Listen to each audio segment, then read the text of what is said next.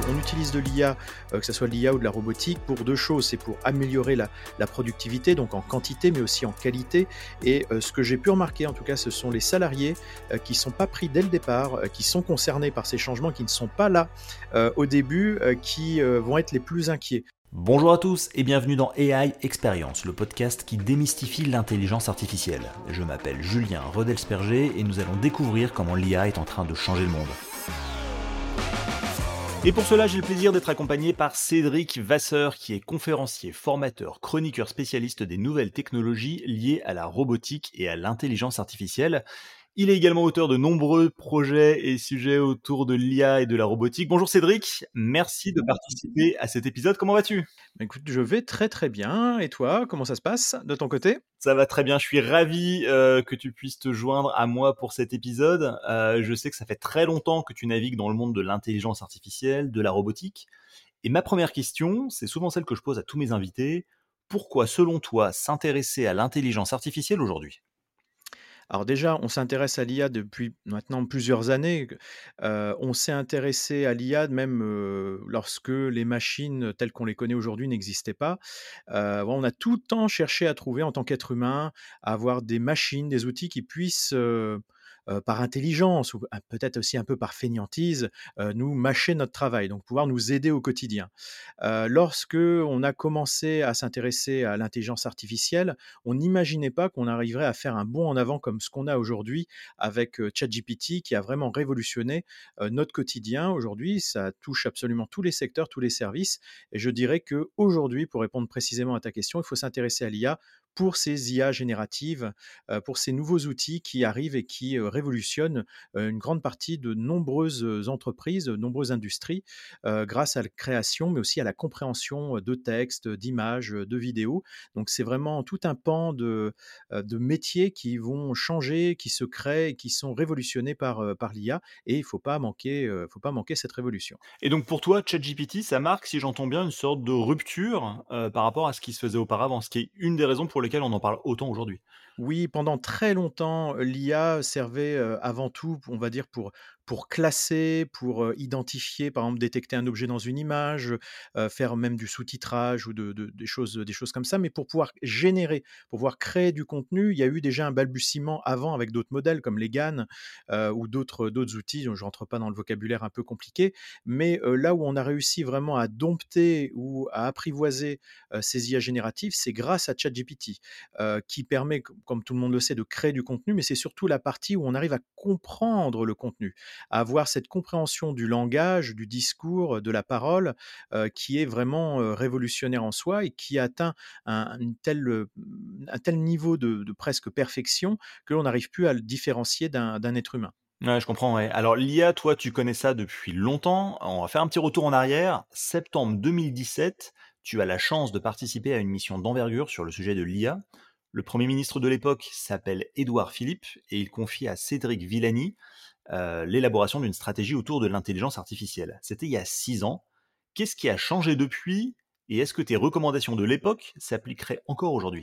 Alors, on peut remarquer une meilleure maîtrise du sujet IA sur tout le territoire, que ce soit en France ou même à travers le monde, mais il reste un travail considérable à faire pour pouvoir arriver au niveau de l'émergence de solutions proches de ChatGPT, que ce soit au niveau français, européen ou même canadien.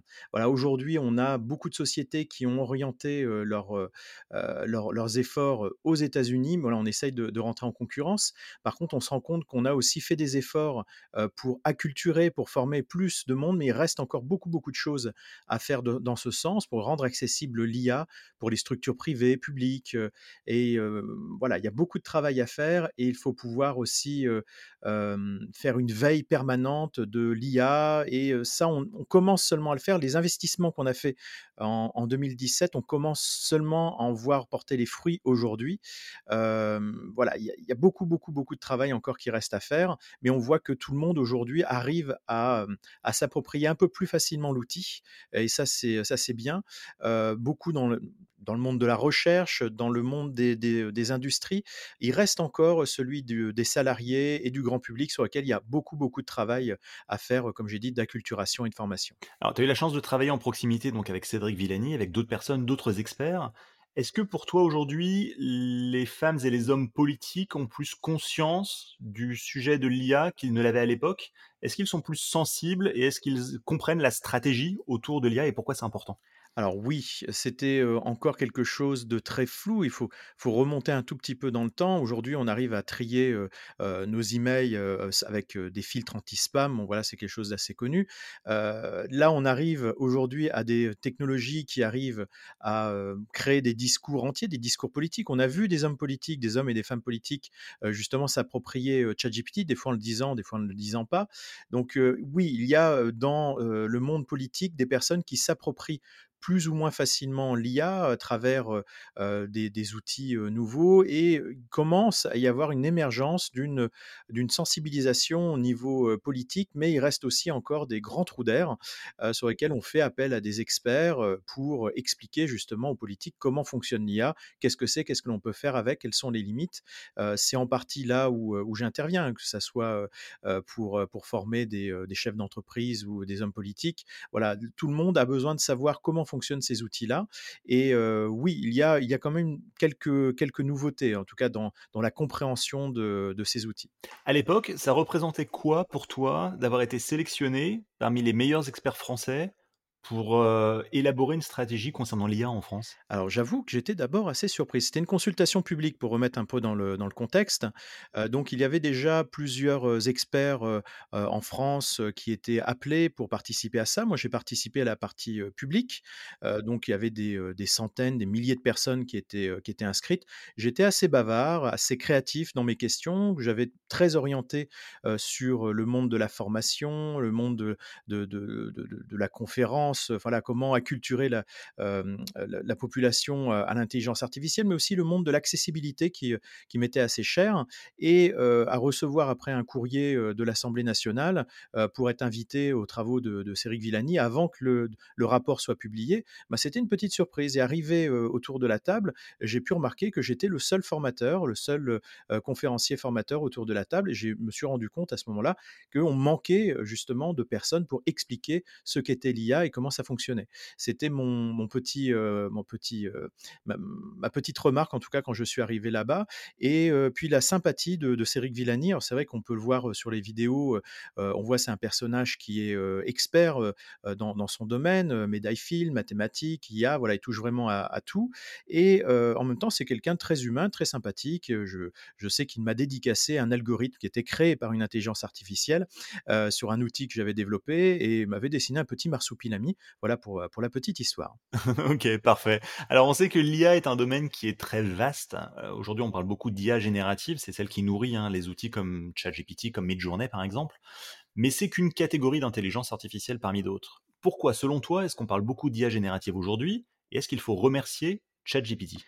Alors oui, il faut remercier ChatGPT, il faut remercier aussi surtout le modèle, GPT, qui depuis la version 2, j'avais mis, en garde ou j'avais informé déjà beaucoup de personnes que ça allait petit à petit révolutionner. Alors je n'avais pas forcément le nom, je n'étais pas sûr que ça soit cette société-là ou une autre, OpenAI ou une autre qui allait révolutionner ça, mais déjà dès la version 2, il y avait des jeux, par exemple des des jeux de rôle qui permettaient de créer des histoires, mais en anglais. Donc le les Mmh francophones n'étaient pas forcément bien servis et voilà, j'avais mis en mis en garde que ce genre de technologie allait s'améliorer le temps. Et c'est à partir de la version 3.5, lorsqu'on a réussi à le transformer, avec un système multimodal, multi multiparadigme qu'on connaît aujourd'hui.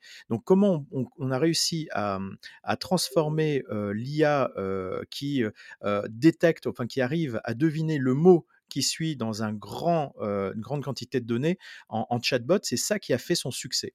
Pour pouvoir utiliser plusieurs systèmes d'apprentissage, l'apprentissage non supervisé, supervisé, pour arriver à ses fins et le rendre ça accessible à tout le monde. C'est ça qui a fait vraiment le succès de ChatGPT et heu, enfin, c'est, heu, quelque chose qui, la compréhension du langage, que ça soit en français, en anglais, en allemand, dans de nombreuses langues, à travers le monde, permet de rendre l'outil vraiment accessible à tous. À partir du moment où on arrive à lire quelque chose sur un écran et à le taper sur un clavier, tout le monde se sent concerné par, par ChatGPT très, très rapidement, quelles que soient ses fonctions. Alors, tu le disais, tu as participé à une, consultation publique française autour du sujet de l'IA et aujourd'hui, j'ai un peu le sentiment que les grands acteurs de l'intelligence artificielle sont quand même majoritairement américains, chinois.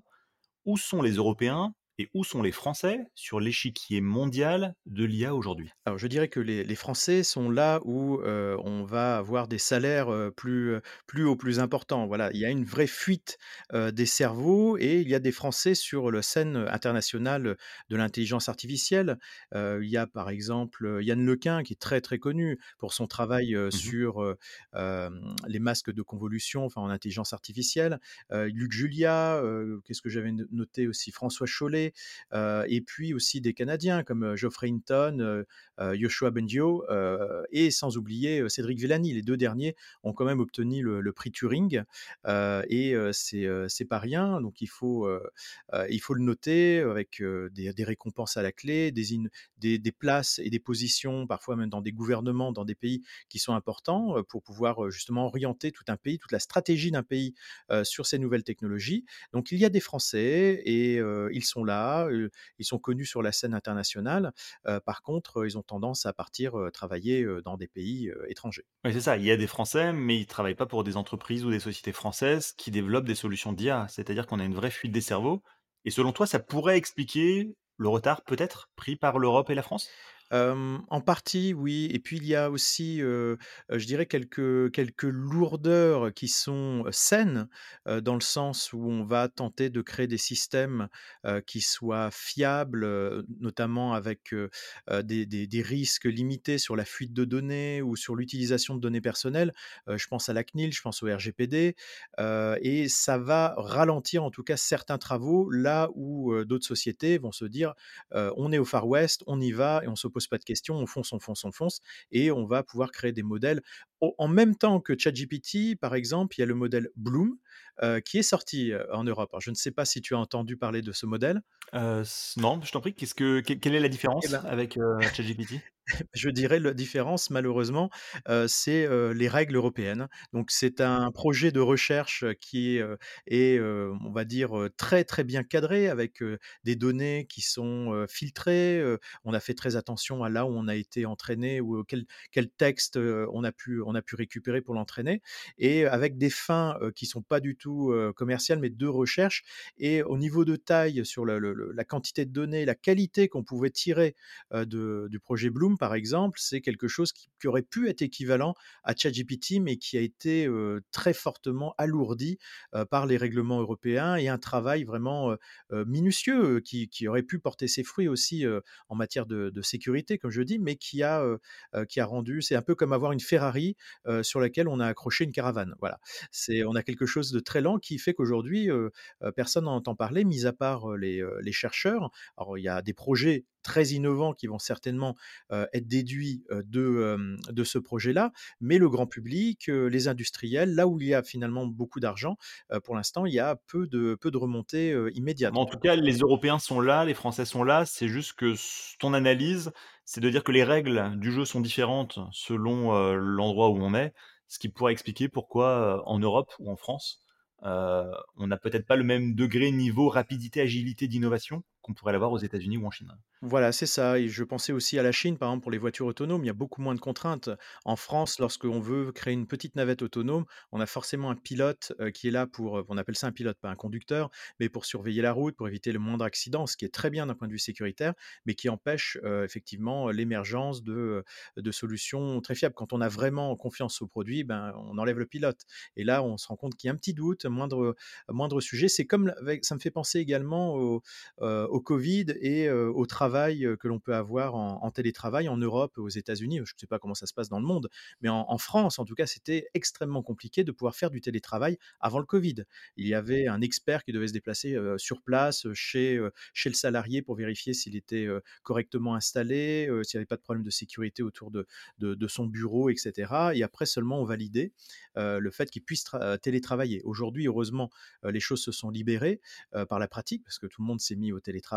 Mais là, on a à peu près le même problème, en tout cas avec, l'intelligence artificielle et ses règles, ses limites qui, vont avoir tendance à ralentir et puis aussi cette fuite de cerveau, sur lequel on n'a pas, encore les moyens, surtout financiers, pour retenir les gens. Heureusement, on a, les croissants, on a le roquefort, on a voilà notre culture, pour maintenir donc c'est pour ça que Yann Lequin revient, très souvent en France, hein, heureusement. Heureusement qu'on a ça, sinon, on serait très embêtés. Alors, hem, Cédric, quelle quel est, toi, ton état d'esprit quand tu vois l'évolution de l'intelligence artificielle au cours des dernières années? Je disais, ça fait longtemps que tu travailles sur le sujet, que tu t'intéresses au sujet. Est-ce que tu es confiant? Est-ce que tu es inquiet? Est-ce que tu es impatient?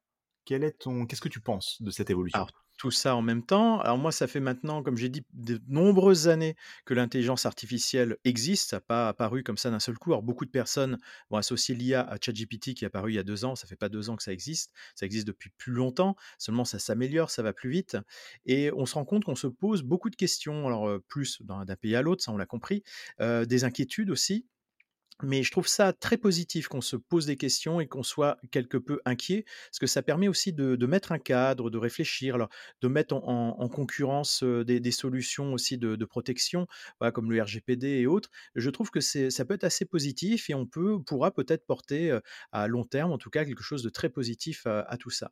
En matière, d'IA et des, marchés, je pense que, les choses aussi vont évoluer dans le sens aussi de de la robotique. Là, l'intelligence artificielle telle que ChatGPT évolue dans un monde assez, virtuel. Voilà, on va on va chercher des données sur internet éventuellement, on regarde ce que la personne a tapé sur son clavier. Mais je pense que la nouvelle révolution qui pourrait aller encore au-delà, c'est, le monde de la robotique qui pourrait bénéficier des avancées, notamment de en chat avec ChatGPT où on pourrait voir émerger un équivalent de ChatGPT, heu, Tu robotique. peux donner quelques exemples concrets? En quoi en quoi l'IA va influencer la robotique dans les années à venir? Alors, l'IA et la robotique, c'est déjà un lien qui se renforce d'année en année. Par exemple, avec l'arrivée des cobots, on a des robots qui travaillent en collaboration, pour ça qu'on a le mot cobot, avec des êtres humains. Lorsque l'être humain qui est à côté va lui présenter un plateau, il faut que le cobot sache, dans quel sens, tenir le plateau, qu'on vient de lui présenter. Donc déjà, on fait appel à de l'IA, ensuite pour sélectionner des objets qui sont dessus, pour pouvoir détecter si l'humain est plus ou moins proche du cobot. Déjà, voilà, on a de on a une approche IA qui commence à arriver avec la robotique, la robotique industrielle, ce qui n'était pas le cas, quelques années, auparavant.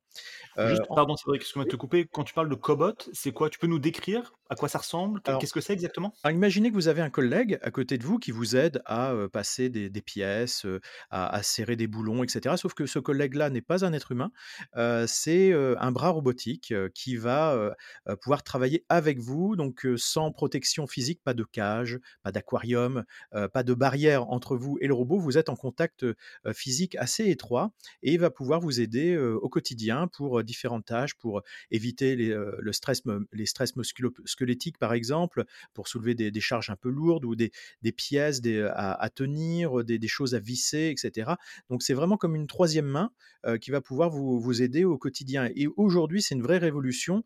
Par exemple, on peut voir en Chine des ateliers dans lesquels on avait plein d'êtres humains, voilà, les uns à côté des autres. Et maintenant, bon, on a un être humain, un cobot, un être humain, un cobot. Et ça arrive petit à petit aussi en France. On a des investissements français dessus avec, avec des budgets qui sont voilà, des aides financières aussi d'État pour s'équiper en cobot. Même les PME, PMI euh, peuvent s'équiper de cobots et ça révolutionne un peu, un peu tout ça. Et ajouter de l'IA à ces cobots avec un équivalent de ChatGPT euh, pour cobot me paraît très pertinent et je pense que ça pourrait arriver très rapidement, plus rapidement que ce qu'on peut penser et ça pourrait révolutionner la façon dont on utilise euh, le robot en entreprise. Et quand je dis en entreprise, ça va toucher les grandes entreprises, les grandes industries, mais aussi les PME, PMI.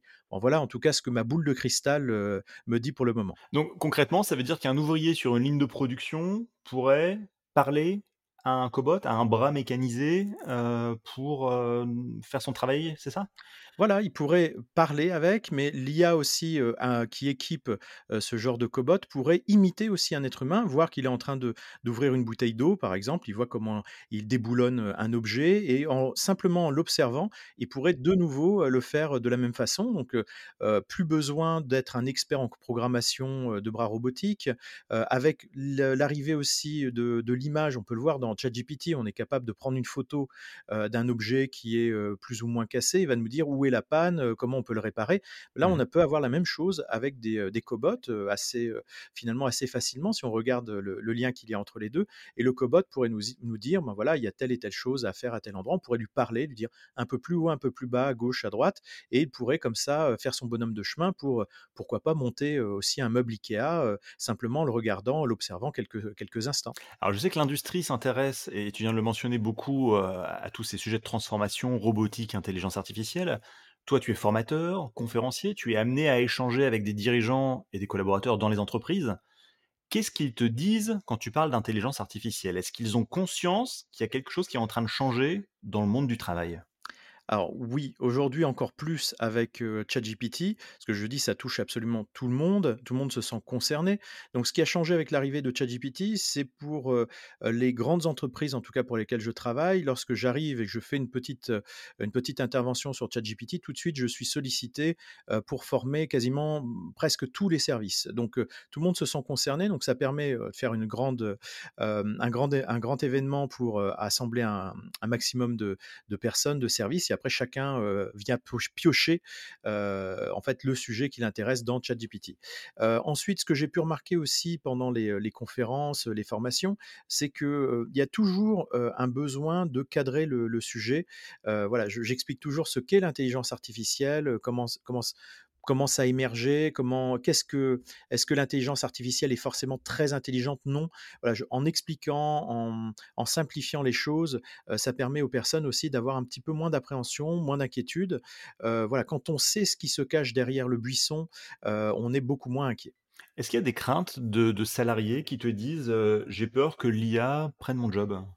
Oui, très clairement. Alors parfois des salariés qui sont pas forcément, heu, impliqués dès le début justement dans cette, innovation IA, dans cette démarche, d'amélioration des choses? Parce qu'on utilise de l'IA, que ça soit de l'IA ou de la robotique pour 2 choses. C'est pour améliorer la la productivité, donc en quantité, mais aussi en qualité et ce que j'ai pu remarquer en tout cas, ce sont les salariés, qui sont pas pris dès le départ, qui sont concernés par ces changements, qui ne sont pas là, au début, qui, vont être les plus inquiets. Et c'est normal parce que lorsqu'on va pas parler à un salarié qui travaille dans un entrepôt et qui commence, je dis n'importe quoi, mais qui des cartons et qui voit petit à petit un collègue robot qui est en train de faire la même chose de façon plus lente, plus, plus maladroite certes au début, ben, il va s'inquiéter pour son job. Il va dire: «Qu'est-ce qui se passe demain?»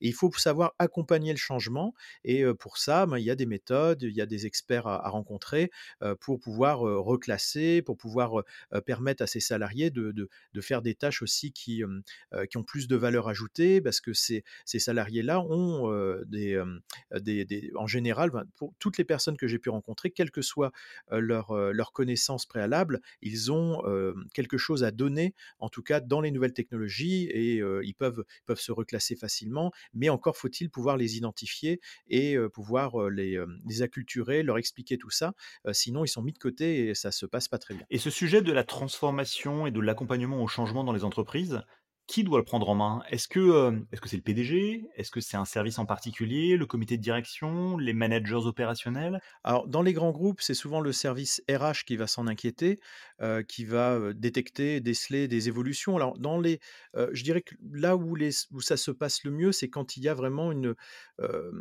quand on s'intéresse à ce sujet-là, tout service, tout secteur, tout employé confondu, en imaginant que l'on a effectivement sous la main, non pas des, des constants, donc des employés qui ont un niveau de connaissance qui ne bougera pas avec le temps. Voilà, ils savent, ils savent faire ça, puis ça changera jamais. Non, non, ce qui est intéressant, c'est de voir des sociétés qui veulent, faire monter en compétences tout le temps, quelle que soit d'ailleurs, la compétence, ça soit une compétence, technologique, humaine ou autre et c'est là où ça se passe, le mieux et souvent, bah, dans les grands groupes, ça va être le service RH qui a déjà des contacts auprès de grands centres de formation, d'experts en conduite de changement et cetera, qui vont, prendre les devants et ça, c'est toujours aussi à ce moment-là qu'on se rend compte que ça se passe bien, c'est qu'ils vont intervenir avant, bien avant que, le problème, n'apparaisse et qui vont ensuite monter une, méthodologie, une stratégie pour, pouvoir accompagner au mieux, ce changement. Si on prend simplement quelques grands groupes à travers le monde, IBM par exemple, eux-mêmes se sont dit: «Ben, si on n'avait pas changé notre façon de travailler,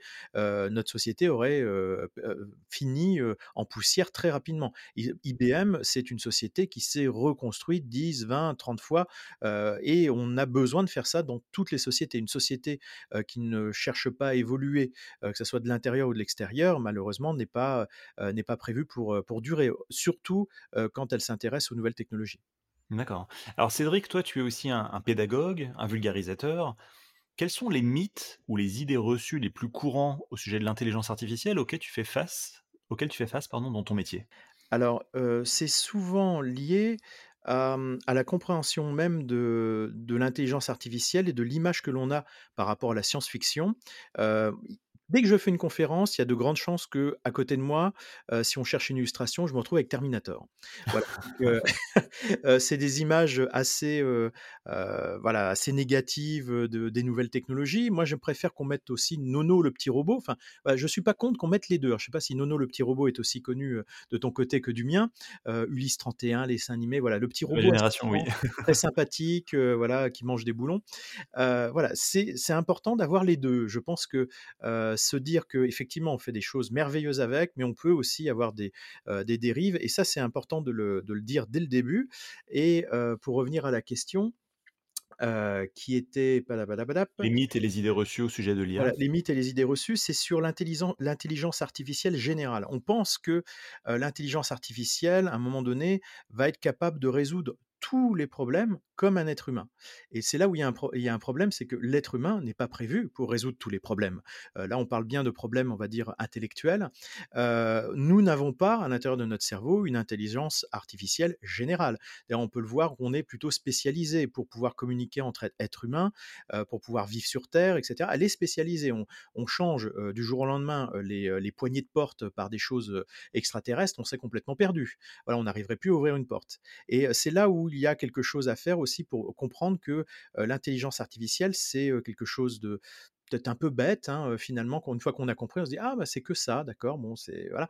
Et puis se dire aussi faire preuve d'humilité, se dire: «Ben, l'être humain, finalement, même le plus intelligent des êtres humains, mais il est peut-être aussi un petit peu bête», voilà, et donc on pourrait mettre à plat, toute cette, intelligence et se dire: «Bon, finalement, quand on fait preuve d'intelligence, il faut pas oublier aussi de faire preuve d'humanité, d'humilité» et ça, c'est quelque chose de très important. Même la meilleure des IA ne peut pas forcément, faire preuve d'humanité ou d'humilité comme peut le faire un être humain et cette différence aussi avec, avec l'IA et qui est une machine, est importante. Alors d'autres personnes sont très, très dures aussi avec, l'IA, ces machines apprenantes et vont dire: «Oui, c'est non, de toute façon, c'est un cœur de pierre. Les personnes qui s'occupent de ça, après, derrière, ce sont pas des artistes». Mais qui sont-ils pour en juger? En fait, les personnes qui travaillent sur Midjourney, les IA génératives, qui créent des images, Stable Diffusion, et autres, ont peut-être, des, vocations à être des artistes, peut-être mal compris, parce qu'ils ont créé un outil qui, heu, qui effectivement fait de la concurrence à certains créateurs, heu, mais heu, ce sont, ben, on peut regarder, indirectement en tout cas, on pourrait les considérer comme des artistes, des personnes qui aident des auteurs, comme des, créateurs de pinceaux, si on veut et oublier que, ben, en chaque être humain, même si ce sont des chercheurs, des experts en IA, se cachent aussi des artistes, des, êtres humains, des personnes qui ont envie d'être créatifs. Donc si je te suis bien, ce qui est important quand quand tu parles, quand tu fais des conférences, c'est vraiment d'essayer de positiver la relation que peut avoir l'humain à la machine. Parce que quand tu parles de Terminator qui vient spontanément à l'esprit, c'est vraiment l'image destructrice, violente, dangereuse de de l'IA. Alors, j'ai dit que l'important, c'est de garder les 2 en tête. Alors, je suis formateur. Mon objectif, je ne suis pas, heu, là pour dire, «Tout est beau» ou «Tout est horrible», mais spontanément, lorsqu'on parle d'intelligence artificielle, de robotique, on va avoir quand même des angoisses, par rapport à ça. On va parler de Terminator. Donc ça, je sais que dans le subconscient, Terminator, il est là. Voilà, tout le monde y pense, mais les gens vont avoir tendance à oublier Nono le petit robot et donc c'est pour ça que j'ai tendance à positiver. Déjà, en plus, quand on fait une formation, c'est toujours plus sympa d'être positif, de se permettre quelques jeux de mots, et cetera. Ça, je suis très doué là-dessus. Heu et heu, si, heu, on positive un petit peu les choses, c'est pour établir un certain équilibre avec les choses négatives aussi qui arrivent, parce que des exemples négatifs, hein, il y en a, à foison, hein. On parle d'a d'armement, de militaires, et cetera, mais on oublie que, l'intelligence artificielle, la robotique aussi, ça sauve des vies. D'accord, absolument. Alors tu parlais de l'importance de la formation dans le monde de l'IA. Pourquoi selon toi est-ce qu'il faut se former? Est-ce que c'est important?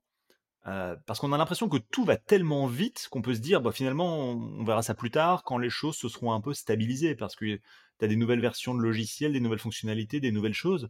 Qu'est-ce que tu en penses? À quel moment se former et pour en faire quoi? Alors, je dirais qu'il faut faire une veille, heu, en permanence en fonction de son, heu, degré de d'affinité avec, heu, les outils, qui, qui sont en train de changer le marché. Quelqu'un qui, un menuisier, par exemple, sera moins impacté, qu'un illustrateur sous Photoshop, par exemple, ou qu'un codeur ou un développeur avec, ChatGPT, Copil Copilot, et autres. Heu, il faut faire une veille, heu, qui soit déjà de qualité. Donc, pouvoir aller sur des réseaux sociaux, trouver aussi des experts avec qui échanger, des personnes qui peuvent aussi encadrer des projets qui sont plus ou moins complexes et oui, il faut se former. Je pense que la formation, mais quelle que soit, le le métier, il faut rester en compétition déjà avec soi-même, ne pas se poser se reposer sur ses lauriers et toujours chercher à s'améliorer, que que quel que soit, je dis, le type de formation. Même, sur des sujets qu'on pense, maîtriser, il y a toujours des nouveautés, des découvertes et faire preuve de créativité aussi, c'est quelque chose, de très humain et essayer, tenter des choses, innover, c'est quelque chose de très positif qui peut embarquer, aussi, ses collaborateurs dans des projets innovants et pouvoir, peut-être, disrupter le marché, comme on dit et amener à des nouveaux projets, qui seraient, bénéficiaires pour tout le monde. Alors, selon toi, quelle est la prochaine grande révolution quand on parle d'intelligence artificielle? Alors, la prochaine révolution en matière d'IA, comme je l'ai dit, c'est l'arrivée d'un ChatGPT qui soit, lié au monde de la robotique. C'est quelque chose que je je ressens, que je vois, dans ma boule de de cristal donc À quelle échéance? On parle de 10 ans, 15 ans ou l'année prochaine, hein? Alors ça peut être, je dirais même, l'arrivée de ChatGPT avec, le système de vision incorporé, c'est, je dirais même pas l'année prochaine, c'est je dirais, là, on pourrait, mettre, un projet en route dessus, là, tout de suite. Vous avez déjà des, de façon, plutôt, R&D, des travaux de recherche qui existent, du côté de Google ou des côtés de des grands centres de formation. Aïe!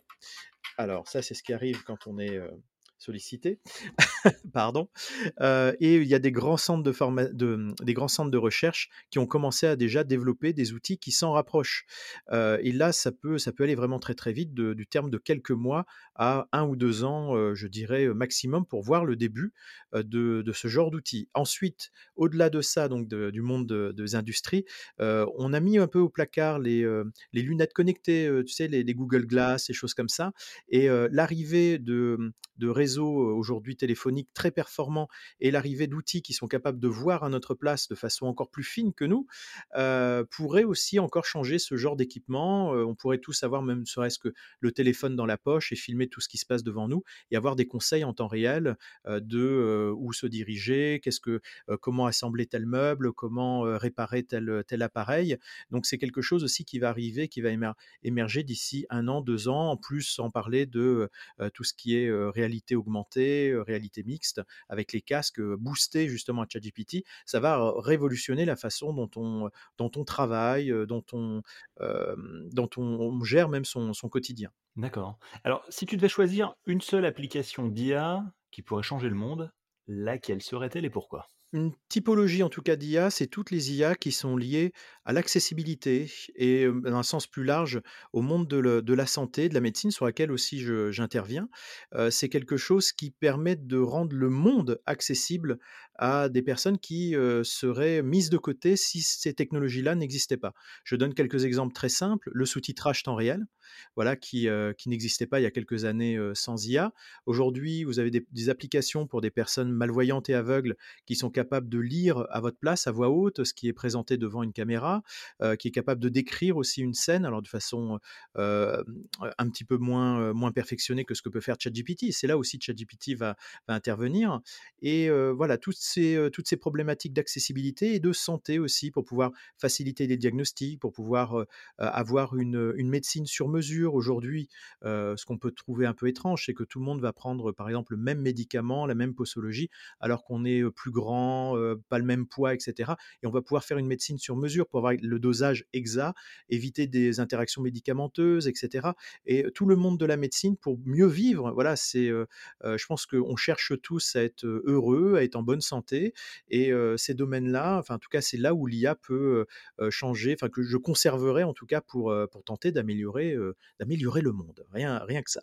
Parfait, bah, écoute, c'est ambitieux, merci beaucoup Cédric. Alors, à la fin de chaque épisode, l'invité du jour doit répondre à une question posée par l'invité précédent sans que celui-ci n'en connaisse le nom. En attendant d'écouter la tienne, je te laisse écouter celle de Romain Quéchon qui est freelance consultant spécialisé en growth marketing B2B et intelligence artificielle. On l'écoute. Quel serait, heu, le futur des IA génératives au sein des entreprises? Le futur des IA génératives au sein des entreprises, je dirais que c'est une évolution lente, mais qui se qui ressemble beaucoup avec l'arrivée d'internet. Beaucoup d'entreprises ont vu ça avec un peu un air inquiet. Après beaucoup se sont rendus compte, mais en fait, ça concerne tout le monde. Donc c'est pas juste un ordinateur à mettre dans un coin, sur lequel on se connecte à tour de rôle. Donc on va on va l'installer un peu partout. Je dirais que c'est le déploiement, de l'IA générative à tous les services, à tous les secteurs et on va même chercher à innover et trouver, parfois sur des métiers. Quand j'ai dit, par exemple, j'ai donné le l'exemple du menuisier ou ébéniste qui n'utilise pas, ChatGPT, bah, peut-être qu'il va l'utiliser aussi, et trouver les moyens d'améliorer son travail, au quotidien, grâce à ça. Voilà, on on a toujours des, des choses plus ou moins complexes à demander, je dirais à un collègue, ou un un un expert. Mais là, cet expert-là peut s'appeler ChatGPT comme on a eu l'arrivée de, de de Google et voilà, c'est son sa possibilité de se de se répandre vraiment dans tous les services et de toucher absolument tout le monde qui, heu, qui est en train de changer la donne. Et de se connecter, j'imagine, à tous les outils, tous les terminaux, tous les logiciels. Absolument, donc avoir une intelligence, heu, qu'on peut dire ambiante. Donc heu, aujourd'hui, on a, des ordinateurs, mais demain, on pourra parler à ChatGPT, heu, en oubliant complètement qu'il existe. D'ailleurs, il ne portera peut-être plus de nom, il sera intégré directement, fonctionnera en local aussi. Ça, c'est des choses aussi qui, voilà, si on pousse un petit peu la réflexion, c'est, il y a des des problématiques liées à la confidentialité de ce qu'on ce qu'on envoie à ChatGPT, surtout pour, certains secteurs. On pense aux militaires, mais aussi des secrets industriels et pouvoir faire fonctionner ce genre de modèle en local aussi, c'est quelque chose qui, je pense, va arriver petit à petit. Heu, il y a déjà des solutions, heu, mais qui sont moins performantes que ChatGPT et heu, voilà, il faut encore attendre un petit peu, pour pouvoir avoir des solutions en local et qui seraient respectueuses, de, problématiques de sécurité et de données, personnelles qu'on ne voudrait pas envoyer, à OpenAI ou ou autre tiers, sur lesquels on n'a pas forcément confiance. Très bien. Bah, écoute, je m'assure que Romain, heu, ait la réponse à sa question et à toi maintenant, Cédric, quelle question aimerais-tu poser au prochain invité? Alors, je voudrais savoir en quoi, pour le prochain invité, en quoi, heu, son travail pourrait être utile, heu, à Nono le petit robot. Voilà, le compagnon d'Ulysse 31, pour ceux qui ne connaissent pas, c'est un petit robot compagnon, heu, qui est tout l'opposé de Terminator. Il est sympathique, mignon et cetera. Il est toujours là, pour prêter un boulon quand on en a besoin. Voilà, dans quel sens son travail, pourrait, s'apparenter à celui de Nono le petit robot? Parfait, beh, je m'assure de transmettre ta question. Merci beaucoup de ta participation, Cédric Vasseur. Je rappelle que tu es conférencier, formateur, chroniqueur, spécialiste des nouvelles technologies liées à la, rab- à la robotique pardon, et à l'intelligence artificielle. Merci beaucoup d'avoir participé à ce podcast. Ben, merci à toi Julien. À bientôt, au revoir. Si vous avez aimé cet épisode, n'oubliez pas de vous abonner à l'émission sur votre plateforme de podcast préférée. Votre soutien compte et vos commentaires peuvent aider à partager cette expérience avec d'autres. Vous pouvez aussi visiter le site web ai-experience.io pour aller plus loin. A très vite pour un nouvel épisode.